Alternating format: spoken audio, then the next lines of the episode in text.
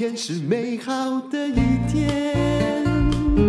欢迎收听人生实用商学院。今天我们的来宾是黄大米，他说他有事情要问我。嗯，我觉得就是淡如姐身上呢，就是她有文青的灵魂，但是呢，她最为人佩服的就是说她没有文青的穷苦。我有两个人，我身上有两个人，我承认我人格分裂。嗯、对，嗯，一个是文青派，另外一个，一个是商人。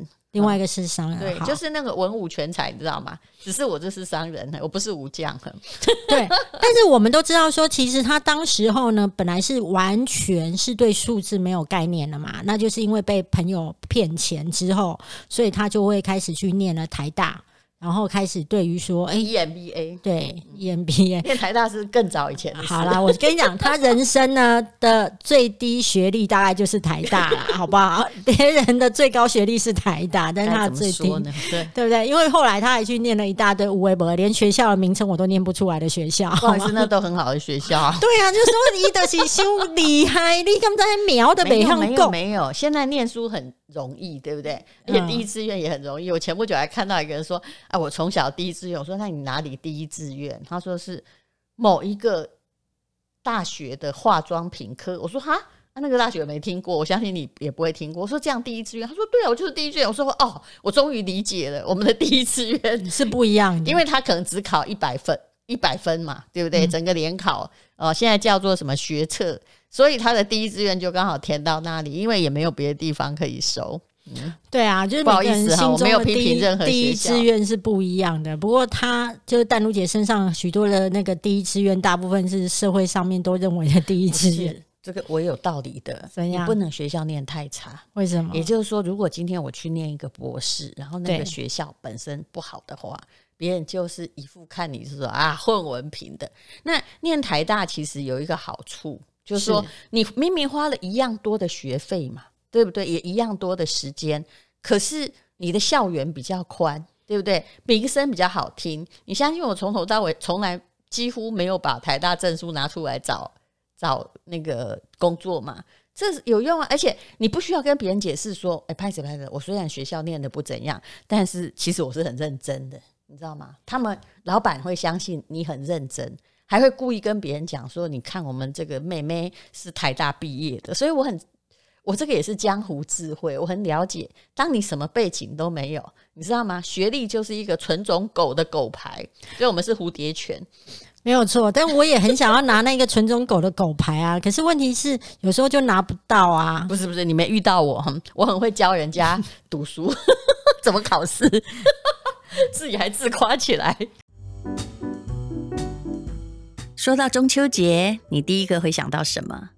和朋友们烤肉、放烟火，还是吃着月饼配柚子？哇，在这个时代，现在想想都很奢侈，因为恐怕没有办法大家一起吃饭。我小时候的中秋节，我记得很清楚，我家是一个二楼的小洋房，上面有一个空中花园。到了中秋节，我的祖母就会准备。一餐宵夜，当时没有流行烤肉，然后把柚子的皮变成一个像那个小瓜呆戴的帽子，让小孩子都戴上。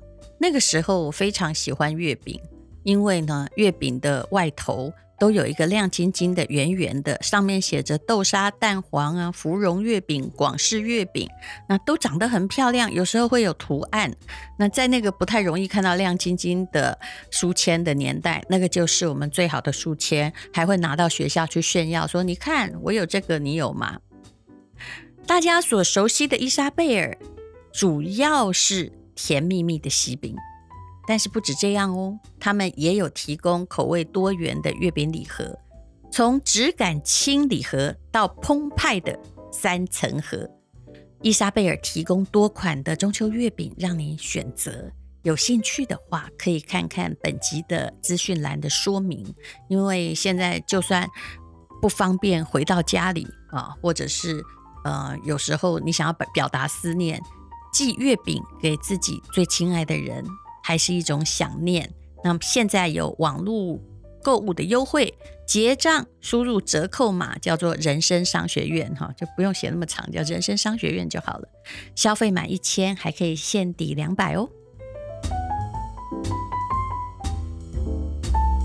那我要问的是说，其实大部分的文人不太会有这样的商业头脑。那就算有商业头脑，也可以有很多的投资选择。我要问的是说，大家都比较钦佩的你的是你在房地产上面的投资，你是怎么样一开始走入这一块？等一下哦，你现在你要现在要点谁出来坐台？一个是文青吴淡如，一个是商人吴淡如。你现在就让我跳一下，整个灯好。就是当一个商人来回答你问题，好不好？我我要先从文青的吴淡如，不对不对，这两个人根本不同人。他在 Okay. 在我的脑里面，一个算右脑，一个算左脑，他们处理不同的事物。好，那我那我要请你派出一个人来回答我这个问题。用商人来回答你。好好好。那刚开始这个商人魂是很晚很晚才出来，大概是四十岁之后。嗯，就是你知道，我从我是不小心有一点钱的。对啊，就从二十几岁、啊。对，买 什么东西呀、啊？其实我二十四岁就买第一间房子，可是那是因为运气好，他刚好遇到了我们这一个，我们比你老很多嘛，对就刚好遇到的那一年房子急涨，而我买的就跟你一样，先买乡下的房子，就是我们宜兰，他一年大概是就从，你看我跟你讲，台北只要涨或有通膨迹象哦，旁边的县市会开始涨，啊，涨到宜兰吼。都差不多啊，对啊，就已经涨翻天了。就是在中间是不是有个空档？对，所以我那时候刚好抓住那个空档。比如说那个房子我一百万买的，租人家一个月可能才六七千块。哎，其实这个投报率看起来蛮高的啊。然后后来呢，那个我还租给一个医院当宿舍，因为有四个房间才一百万，你可以想象那个年代嘛。嗯。结果呢，我卖掉第二年我就卖掉了，我自己把它卖掉的，然后大概卖了两百四十万左右。哇，那所以我有了第一桶金，可是后面的理财其实是失败。我有买到蒙阿波的房子嘛？我有跟你讲，对不对？就是换房换错了。嗯，那。到差不多三十岁的时候，我其实一直哈，其实中间那个八年多坎坷，你真的不要觉得你作家路不顺，我才不顺。我从小的一直要想当作家，那中间有出了一些稍微畅销的，啊，或者是帮人家这个代笔，或者是写电影小说，其实那个也没有卖真的很好。比如说《古岭街》，或者是呃《无言的山丘》，那个其实是跟人家合作的电影小说。那只有那个有卖钱了，我自己写的全军都覆没，真的。然后都只能卖三千本，每个人都在检讨我说，你既不温柔敦厚哈，也不有趣，没有幽默感。我真心不骗你，就我既不像这两个都是我非常好的朋友，我既不像张曼娟，也不像侯文咏，我真的也很想像他们，但是我真不行。我其实有我的那个锐利的地方，我自己很清楚。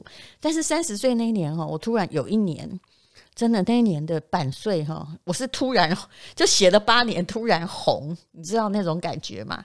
就突然发现什么出版社每个都打给你，以前不屑一顾的老板还跟你说：“我跟你讲哈，你要是没有在我们这里出书哈，你就不算是知名作家。”你看那老板都跑来找你。我觉得出版业大概是这样的，就是如果你本身还没有做出成绩的时候，每个人都可以给你很多意见。嗯，对，就是很多善意的谏言，告诉你你该怎么样调整，或者是你该学学谁，或者是呢，你应该要在什么方面要加强一点，就是会给你非常多的建议，但是呢，嗯、就是不会跟你签约。是。但是因为我听久了，我后来你会发现我有点独断独行，对不对？对，我就是 buy my way 就好了。因为事实上，如果当时我听了他们，我不过把自己搞得四不像，猪不像猪，狗不像狗，老虎不像老虎。然后到了三十岁那年，我把故事讲短一点哦，就是前一年还可以退税四千块，嗯，你知道吗？那那个就是灰姑娘，这有点像麻雀变凤凰的那个电影，只不过人家是在主街女郎，而你在写作，是就突然。我完全不知道发生什么事。那个时候，我的那年的我也没去看，你知道，我连户头都可以不要看。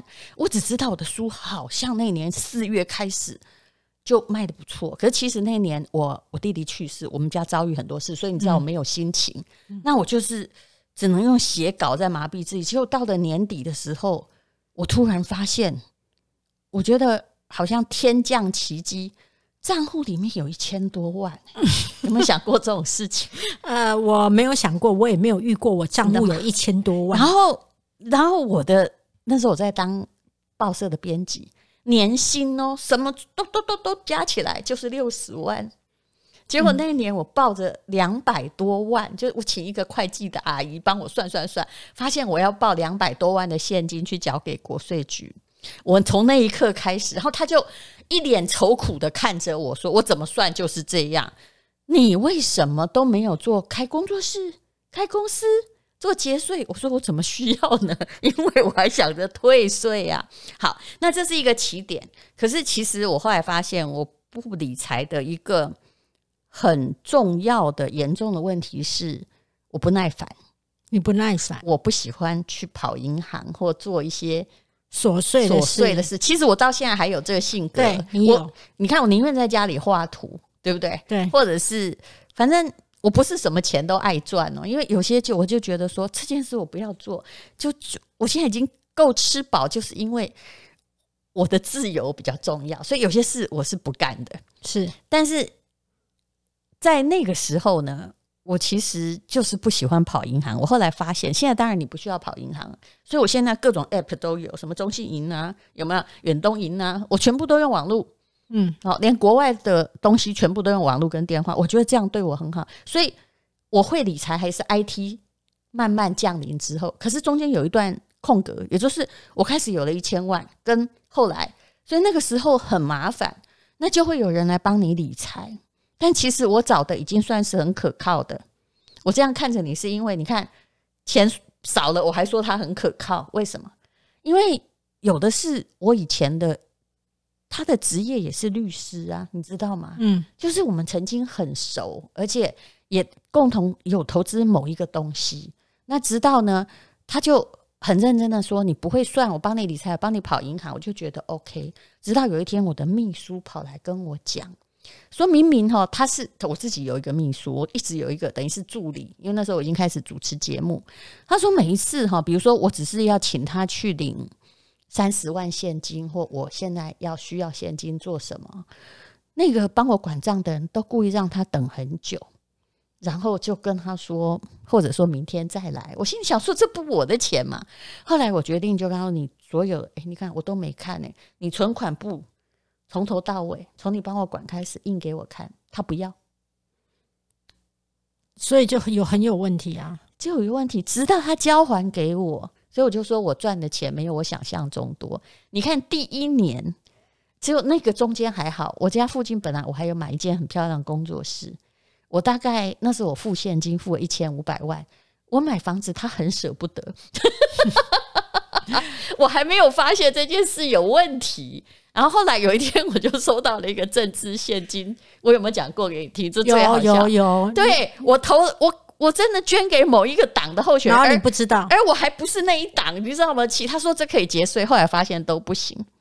然后，所以他就是说我我我后来很讨厌一个这样的人，就我们后来就没有联络。我就说啊，有一天他的呃律师事务所就被偷了，里面有我的支票。反正他说了很多谎言，也就是比如说我出版社收到支票有没有？他忙，他嘎在那里，他。都不管，然后他把我的钱拿去增资现金，他也不给我账目。但是我后来也没告他，因为他的背景也是律师嘛。那我是觉得说好，我就算认识这一刻。可是到这时候我还没觉醒。其实我影剧圈那时候所有的收入也都是经纪人在管。我只能说，就说，虽然账算的不是说真心很合理，但是还有基本的诚实。可是。你会发现一件事情，那个人生实用商学院不是谁讲谁偷了你的钱嘛？对，你会发现一件事，就是说你当时收了一千万，其实之后的收入也没有变少，你捧了两百万过去，那你过了十年，你应该算一算，觉得自己好有钱，对不对？没错。可是没有，你会发现说，哎，我怎么只剩下那间一千五百万我现款去买的那个房子？房子我真的没贷款，我以前也是那种不贷款的人。可是你有没有想过，从我二十几岁一直到三十几岁，物价涨了多少？涨很多啊！所以你现在看到我家这个房子，是我三十五六岁的时候买的，我才买的。是，嗯，也就是说，如果我早一点会投资的话，我就很厉害。而且我大概在还好啦，其实以前种种都是养分。我大概在三十五六岁之前，真的很庆幸。所有跟我借钱的人，那时候还是文青五代，真的都没有还我。所以我现在我为什么没有赶上那一波？我现在有一句名言哦，就是说，嗯，老伴哈，你你既然不要来跟我借钱，我会帮你想办法，比如拿你家房子去抵押，你不要来找我。我那时候真的，后来跟我借的我就不借了，因为我觉得那个借的理由真的很可笑。比如说我以前在报社当记者，你有没有看到那么小白的记者？就你的主管要买车跟你借钱，好惊讶哦，对不对？他可以知道你薪水可能只有两万块啊。嗯，然后你就省吃俭用就把半年薪水借给他。后来你要离职，你说：“哎，那个钱可不可以还我？”他说：“你有借据吗？”哇，我以为你要给我，我就想说你是谁啊？还有就是，比如说我好不容易买了几张股票，那我朋友哎，我看他被股有社卷走了哦，财经的记者，你知道我那时候，不过这件事给我很大的震撼，就是说，哎，你那打刚哈，公股票公股好绿绿，结果你自己拿把钱都拿给股有社，然后全部。几百万都不见，我还把股票给他，让他去放空，诶，你知道吗？嗯，然后比如说我借给他的时候是十二万一张，他后来跟跟我说，我现在也没办法买回来给你，但他有还，他说可是现在是六万块一张，于是他就把六万给我，哇，然后很多啦，还有我家的房子。被我们的一个亲戚拿去抵押，嗯，就那时候我还住在那里。有一天，他跟我说叫我给他钱，我有没有跟你讲过？没有，就我爸爸做的啊。然后和我妈，就是那个我们家买那个台北的房子，本来在南昌街，就就有一天有个亲戚寄了一封信。那时候我在刚出书没多久，但是不太有钱的时候，就跟我说那个房子被抵押了，然后我现在缴不起贷款。明天就要法拍，我那时候真一头雾水呢。我们家唯一一间房子怎么会被抵押？我问我爸，我爸说不知道。嗯，我问我妈，我妈才说啊，有人去跟你要钱哦。其实那个贷款每一个月都是我在缴的，就是他自己的亲戚。然后那个人还跟我说哈，叫我每个月给他十万。哎，对不起，那时候我薪水三万呢，因为不然我家会被抵押。我心里想说，你真的是要把我卖入青楼是不是？可是我是法律系毕业，我后来去查，我后来终于你知道吗？有人就是硬起来了，然后去查才发现，哦，我家那个贷款，当时的贷款也贷不了太多钱，对，缴到剩十几万。后来我就把我家的贷款付清，但是我没有每个月缴十万给他，否则，诶，这个亲戚把我当摇钱树，诶，可是对不起，后来他还跟我妈。我爸都很好，我真的觉得他们真的好宽宏大量。他不断的把我家的所有房子拿去抵押，然后呢，自己把钱花掉，然 后叫我爸妈付贷款。所以我爸爸才说，他本来是补习班老师嘛，他才说，他有一天七十岁的时候，我爸跟我哭诉，诶，因为他也不管钱，我的态度本来跟他一模一样，那他就就我妈妈管，但我妈就是一个。我必须说，她是一个耳根软。你应该认识我妈，不是我。嗯，不是。我觉得你们家很厉害一点，就是说，一般人的房子被拿走一间，就已经会 就只有那一间。对不起，在在台北只有这一间。对啊，那就不会往来啦。没有，我觉得他们，我觉得我爸妈很厉害。嗯，我不知道是不是应该要跟他们学习，但是我后来才发现，我爸爸所有的钱都是被。我妈拿去送给亲戚，所以我才会，比如说我念台大或念什么，我都在攻读嘛。其实因为我妈都告诉我她没有钱，我才知道说，哎，为什么我爸爸教书教了一辈子没钱，然后到七十岁时，我爸还跟我说，我真的不相信我没钱，因为他以为他赚很多，因为他们都不管钱。所以后来呢，其实是到了。嗯、呃，大概快四十岁的时候，我念我刚进台大医院毕业，三十九岁，我真的觉得说，我那时候突然的，就是慢慢慢慢觉醒，感觉，因为其实那时候我的那个旁边是跟郑弘仪在主持节目，嗯，我觉得他好聪明，他讲理财头头是道哦、呃，然后他出了一本理财书，超卖的，对，超卖的。其实我当时看起来觉得很厉害，当然他讲的也是概论性的问题，然后。我就想说，怎么样可以这么厉害？如果其实我本来就三十岁的时候我就有赚到钱了，怎么到快四十岁，我也感觉我我爸爸跟我爸那句话又冲到我的脑门，就我很怕七十岁跟我爸一样，说我真的没有钱。嗯，所以那时候我就决定去念 EMBA，但是我刚开始的出发点是错的。我的出发点叫我只是想要理财，可是其实 EMBA 没有教理财，嗯，他只是教你概念，嗯，对。可是你念了 EMBA 之后才开始接触房地产嘛？因为我觉得如果你要走某一样东西的投资，一定是在那边有了甜头跟获利。然后你才了解到说，嗯，OK，这一种投资其实是值得继续往下走的。可是听到目前为止，嗯，我没有听到说房地产还更远。其实我的房地产是无心插柳。等一下下一集我也可以告诉你，但我先讲一个头。好，其实我开始的房地产是二零零六年的时候。对，我其实那是五支签，那时候我念完了。你看，零六年我是九四，民国九四年念 EMBA，零六年我刚好毕业。嗯，我是零七年开始做有海外房地产的第一二个投资。但是我的确，呃，我现在现在必须说了，就是记者问我，我一定不会说的，因为我们都是公司嘛，而且都诚实报各国的账哦。其实刚开始是哦。就是我之前有跟你说，我本来住在永康街那附近，对。可是我有发现，怎么三十几万的时候，朋友借我房子住，收我很很便宜的租金，结果等我搬家过几年，发现他一平要一百万以上。嗯，也就是说，那个房子只有房子能够，当然这不是 always 都这样，就是说，在台之前的成长历史中，只有房子能够盖过通膨，确保你的获利。对不对？跟着时代成长，但这这句话后来并不是很成立哦。那所以在那个念完 EMBA 之后，其实我做了一件错事。你现在想一定觉得很奇怪，就是小熊书房，哦，很有名啊。对对，嗯，但它很费力哦。呃，然后有各式各样解释不清楚的。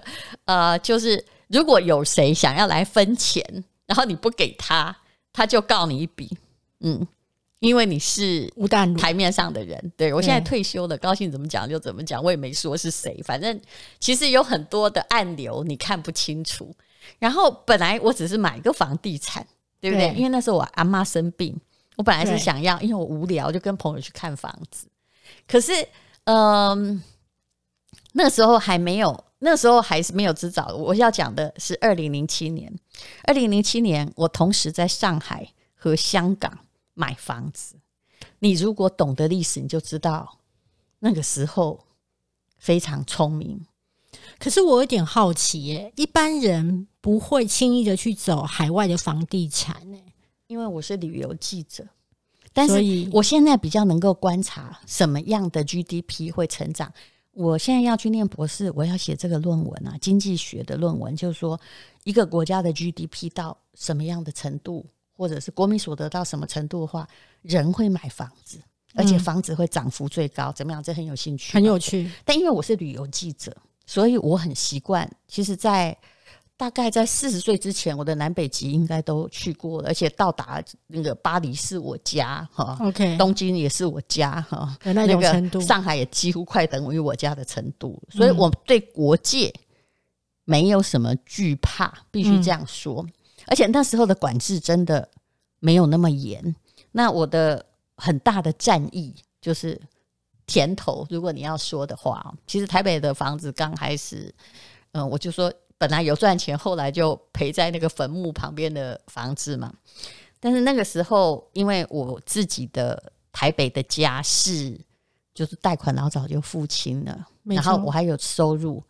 我在上海还有在。呃，香港，我二零零七年同时买了两间。你要知道，在当时这个负担挺可怕。那时候我先生在深圳，那去香港那里，我硬要买那一间，哦，真的好漂亮。那个社区五十米泳池，完全像个涵碧楼。然后我买五十五楼三房海景，在香港。那个虽然我必须说，他的客房没有我的现在我家的浴室大啊。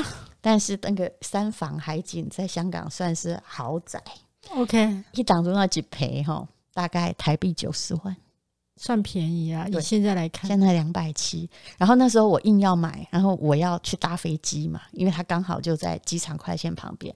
那我老公要回深圳，他还跟我讲说：“你真的要吗？我说不行，我一定要买。我不知道得就有病，那时候还是有病嘛，样品屋病嘛。可是那个房地产房癌呀，看到房子就想买。对，没买。那时候就是只有，而且那年我还刚买了上海，你知道吗？OK，而且那个叫做那个房地产公司，我只要告诉你就知道我做的是对的，新鸿基。嗯，OK，嗯，所以呃，后来你知道这两间房子，你先不要说赚钱，其实他们并没有。比如零七年买，零八零九并没有赚，因为持平而已。你知道为什么吗？为什么？因为呃，零八年之后金融风暴。OK，我那时候多，我为了要去买香港，他们你知道那时候还是花旗银行借我钱刷卡付头期款，而且还要打那个国际电话说刷得过已经我没有钱，我身上只有两百块港币，但是我不是有无限卡嘛？那你那时候我刚好有一张，他就是你借我钱，他说好。然后最好笑的是，呃，但那两那两间房子后来都是赚赚的。你现在一想就知道上海跟香港嘛。但是过了很多年，可是重点不在于赚，在于他不赔。这时候我还没有房地产概念哦，因为金融风暴，因为当大家都在跌的时候，你还能够不赔。你就是已经有卡住了。我，我那时候股市自己在乱玩，嗯，也不知道买些什么。嗯，反正现在你问我，真的不知道，因为以前没有 ETF。嗯，我为了要买香港那间房子，大概三千万还是多少？我那时候还不是傻傻，又借不到国际贷款。哈，现在我借得到，以前借不到。你知道我做了什么事吗？什么？嗯，我把股市所有股票全部赎回。为了要现金，结果我赎回不到三十天，金融风暴开始。天哪，酷不酷？超好运的啊！就是房子救了我呀。好，大家如果要继续听下去，我们下一集再讲。好哦。现在是广告。今天请到的是张立奇，他是丽彤生医的董事长，他的生命故事非常曲折。不过广告讲的当然不是这个。那么跟厂商沟通了，也就是呢，丽彤生医的董事长，他会用代言人的价格出售 NMN。嗯、其实 NMN 很厉害哦。我曾经访问过一位医生，他说他自己不舒服的时候有三种法宝。他是美国的医生，他说是维他命 B、维他命 C，还有 NMN。而且其实因为他吃 NMN 蛮早的，他连年纪跟我一样。可是，哎呀，我真的觉得这个男生看起来蛮年轻的，否则一般的西方医生都真的蛮操劳的。好，那现在呢，台湾终于有 NMN 出现了哈。那么很多人呢都会问我说：“NMN 的广告打得很凶，到底有没有用哦？”我应该这样回答哈，我其实自己有没有变年轻，我真的看不出来。不过它是我的能量饮。那么以前运动的时候，我都带那种高能量的化学胶，现在我都带 NMN 补足体力，而且不管跑多久，我都觉得蛮神清气爽。有时候工作真的很累，你知道我的工作到什么地步吗？我也不愿意哦，但是而且我也忙得蛮快乐。可是我一直想要去追剧，但是从疫情不能出国以来，我一直想追剧。追了一年多还没有追到一个剧哈，只看了几部电影，你就知道我真的好努力在工作。好，无论如何了，连巴菲特每次露面都越来越年轻，然后呃，这个贾博士是没有办法享受了，但是比尔盖茨也是，也就是大家都在 NMN，那我们也来效仿一下。他在美国呢，其实很贵，像我说的那位医学博士，他说呢。他们一年大概要两万块美金，也就是六十万台币以上哦。那么今天呢，我们提供口服的 NMN 啊，也就是它在一直被称为是吃的干细胞了。它答案非常非常便宜，请你看我们的连接的呃，就是或者到吴淡如的 FB 去看就知道了，因为他用代言人的价格卖给大家，那这是争取到的福利。那他们是一个上市公司，叫做力同生医，但是他们叫我不要讲太多，因为怕这个有人去炒他的股票。它不是药品哦，哈，生病请看医生。但是巴菲特和李嘉诚都有在投资 NMN，而且而且越喝哈，年纪越回去。那同时，如果你不想变得很臃肿的话，双乐仙很不错，它是有两个小绿人哦，它有这个陈时中的开出来的合格的证书哦，它真的对于你的。啊，就不要太臃肿哦，的确是非常有感的，因为有两个小绿人啊，卫福部的小绿人，卫生署的小绿人，所以才敢这么的说。你可以试试看。那它的作用是什么呢？其实就跟那些所谓的什么很贵的饼干一样，它就是让你吃了不会饿。那不然的话，节食非常非常痛苦。大家可以试试看啊，最有保证的哈，史上唯一有两个小绿人的，让你。整个夏天不要臃肿的双乐仙，那么请看我们资讯的连接栏哦，或者上吴淡如的粉丝团，只有四十八个小时，谢谢你。